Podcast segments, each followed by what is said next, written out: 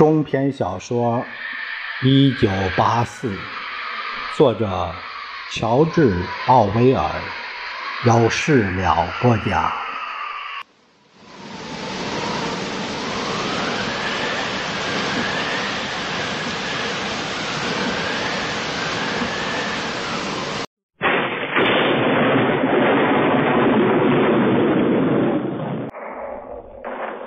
真理部负责新闻、娱乐、教育、艺术；和平部负责战争；仁爱部负责法律和秩序；富足部负责经济。这四个部的名字，若用新话来讲，就是真部、和部、爱部和富部。其中，仁爱部是最令人站立的一个，整幢大楼没有一扇窗户。温斯顿从来没有去过仁爱部，甚至不曾踏入距离他半公里的区域。这是一个非攻莫入的地方，即使要进去，也要穿过遍布着铁丝网。设立着铁门和机关枪的道路，而在仁爱部外面的大街上，还有穿着黑色制服、带着警棍的警察，他们在街上巡逻，个个面目可怖。温斯顿突然转过身来，换上一副心满意足的快乐表情。这是面对电瓶时的明智之举。他穿过房间，来到小厨房。在这个时间离开真理部，他无法在食堂吃午饭。而他也清楚，他的厨房里只有一块要留到明天早上做早餐的黑面包。于是他从架子上拿起一个贴着白色标签的瓶子，瓶子里装着无色的液体——胜利杜松子酒。这种酒散发着令人恶心的汽油味，类似中国的白酒。温斯顿差不多倒了一茶杯，然后鼓足勇气。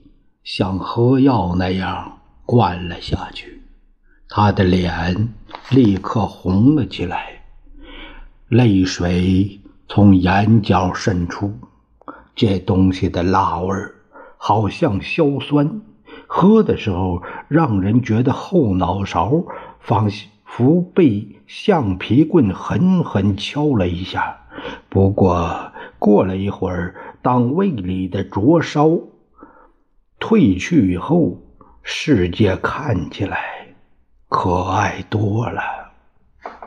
温斯顿从印有胜利牌香烟的小匣子中抽出一根烟，不小心将它拿竖了，烟丝儿掉到地上，他只好再抽出一根，这次成功了。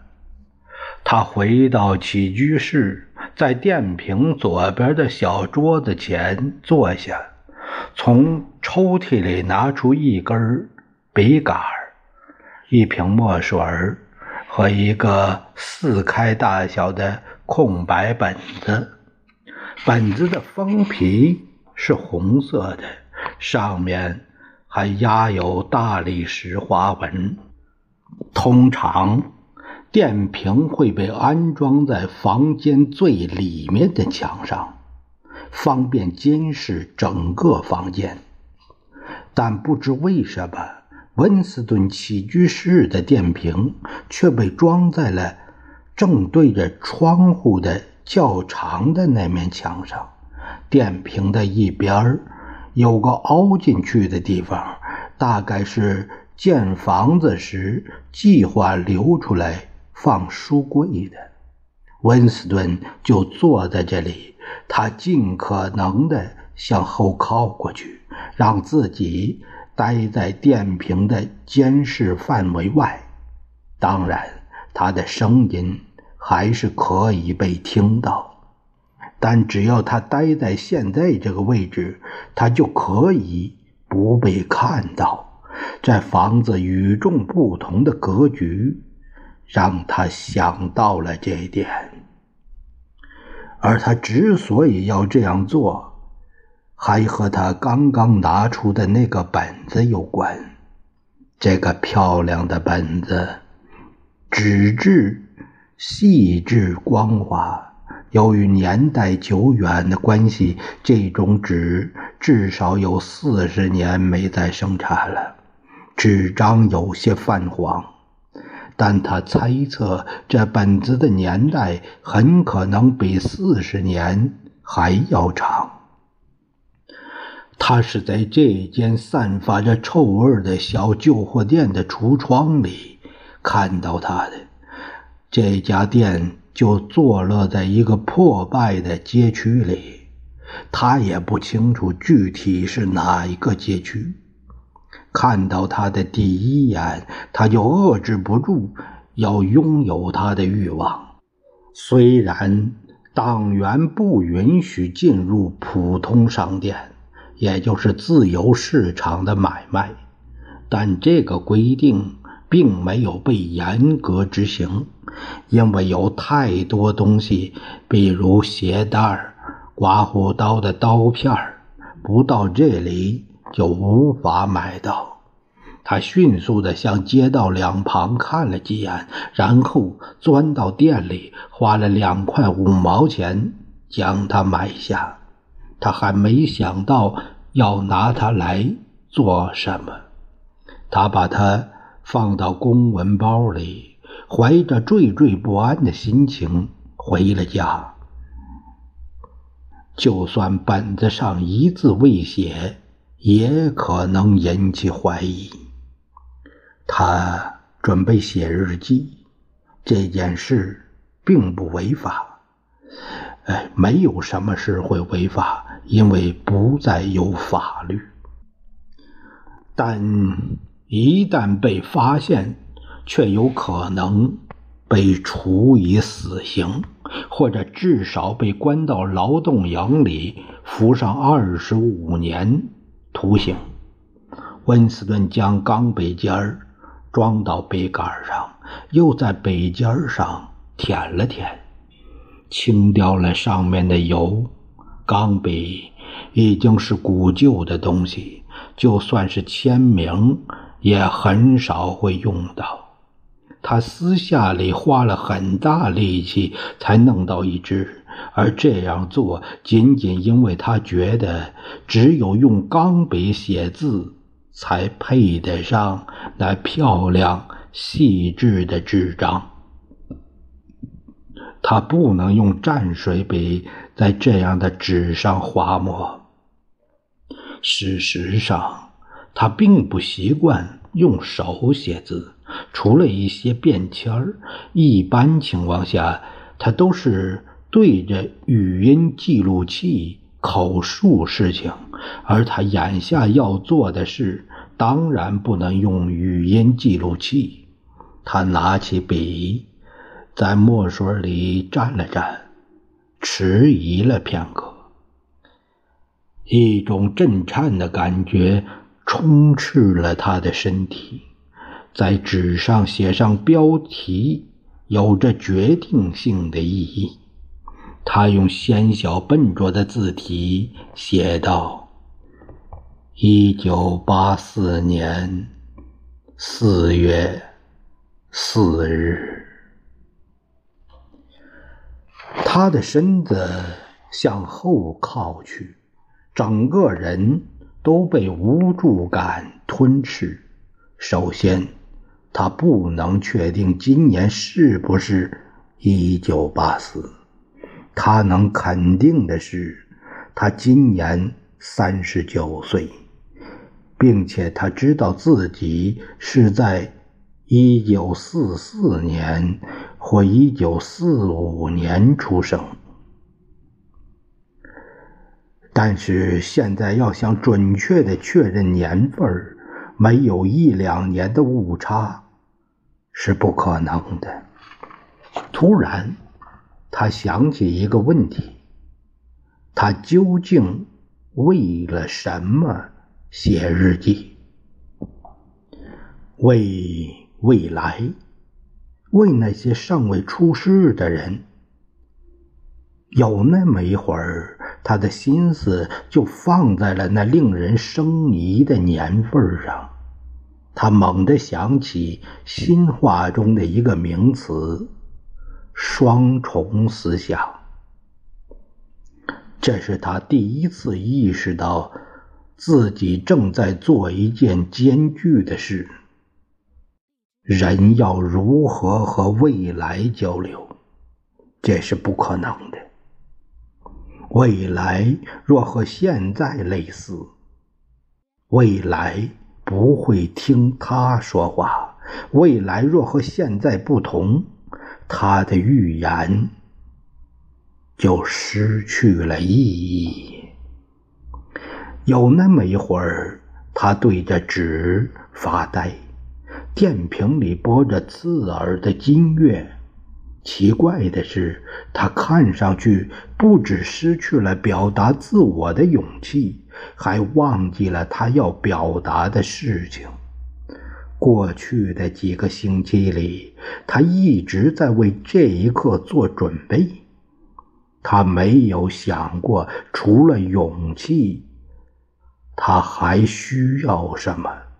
其实，写东西很容易。他只需要将多年以来一直盘桓在脑海里的那些没完没了、焦躁的内心独白放在纸上就可以了。但在这一刻，这内心独白竟枯竭了。更何况脚上那静脉曲张引起的溃疡。开始发作，痒得他难以忍受。他又不敢去抓，一抓就会红肿发炎。时间一点点的过去，面对着空空白纸，他只能感觉到脚上的瘙痒、电瓶音乐的刺耳，以及。酒后的醉意。突然，他慌张地写了起来，并不清楚自己究竟写了什么。他用孩子般幼小的字体在纸上肆意书写，先是忽略了大写字母，然后竟连标点儿也略过了。一九八四年四月四日。昨晚看了电影，都是战争片儿，其中一部非常好看。一艘载着难民的轮船在地中海的某个地方遇到轰炸，看着胖男人在大海中拼命游泳，试图逃脱追赶他的飞直升机，观众们非常开心。一开始，这男人就像一头海豚，在波涛中起伏。直升机上的人通过瞄准器发现了他，紧接着他的身上便布满枪眼儿，周围的海水也被他的血染成了粉红色。他的身体突然下沉。就好像海水从枪眼里灌了进去。在他下沉的时候，观众们哄堂大笑。之后，人们看到一条满是孩子的救生艇，待在盘旋着的直升机的下方。一个似乎是犹太裔的中年女人抱着三岁大的小男孩坐在船头，孩子吓坏了，嚎啕大哭，把头深深地埋进他的怀里，就好像要钻进他的身体里。他则安慰着他，用双手将他环住。可他自己也因为恐惧，面色发青。他以为他可以用手臂挡住子弹，保护他的孩子。直升机飞过来，投下一颗二十公斤的炸弹，伴随着一道剧烈的光芒，小艇变成碎片。接下来的镜头非常清晰。孩子的手臂被炸得高高的，直升机前的摄影机一直追着他在拍。从党员的座位区传来一片掌声，群众区里却突然站出来一个女人。那女人嚷嚷着说：“这电影不应该放给孩子看。”他们做的不对，直到警察赶来，将他押了出去。我不觉得他会出什么事，没有人会关心群众说什么。群众的典型反应就是他们从来不。温斯顿停下笔。一方面，因为他感到肌肉在抽搐，他不知道为什么从他笔端倾泻的是这些垃圾；而奇怪的是，他忽然清楚地回想起一件毫不相关的事，他觉得自己完全有能力将这件事写出来。他想起来，正是这件事让他突然萌生了回家写日记的念头。假使这模模糊糊的事确实发生过，那它就发生在这天上午，在部里，将近十一点。温斯顿工作的记录司为了给两分钟仇恨会做准备，大家纷纷将椅子从隔间里往外拉，直拉到大厅中央，正对着大型电瓶。温斯顿刚要坐在中间一排某个位置上，两个和他有点头之交的人。出乎意料的走了过来，其中一个是个女孩，经常和他在走廊里擦肩而过。他叫不出她的名字，只知道她可能在小说司工作。他经常满手油污的拿着扳手，他负责为某个正在写长篇小说的部长维修写作机。他看上去胆子很大，大约二十七岁，有着一头浓密的黑发和长满雀斑的脸。他行动敏捷，像个运动员一样。他的腰间系着一条窄窄的鲜红色的饰带，那是青少年反性同盟的标志。饰带在他的工作服上绕了几圈缠得刚刚好，巧妙地衬托出他臀部的线条。第一眼看到他，温斯顿就心生厌恶。他知道这是为什么，因为他努力制造出类似曲棍球场、冷水浴。集体远足那样排除杂念的氛围，几乎所有女人她都眼目，特别是年轻貌美的女人，尤其是年轻女人，总是盲目的追随着党。他们不加思索地接受党的口号，无偿地侦查那些异端思想。他觉得这个女孩比别的女人更加危险。一次，他们在走廊里相遇，他斜着眼儿迅速地打量了他一番，那眼神仿佛刺透了他的身体。瞬间将黑色的恐惧注入其中，他闪过一个念头：或许他是思想警察。